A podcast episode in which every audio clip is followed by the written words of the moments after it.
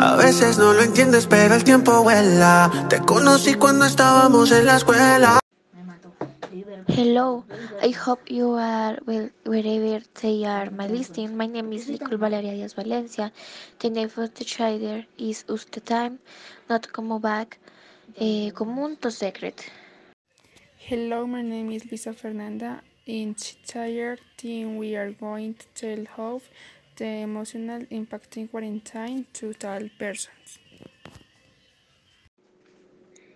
In this program, we will talk of how it, it feels the person in quarantine as we'll have to testimony of reality what indifference scope how them to affect.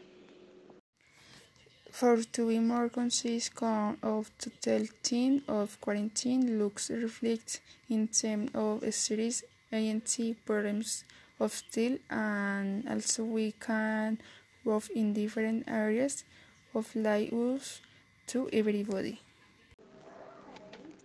To me, in personal, me has affected why I was accustomed to go out to receive gas and already to happen to now the me has caused a crisis of anxiety.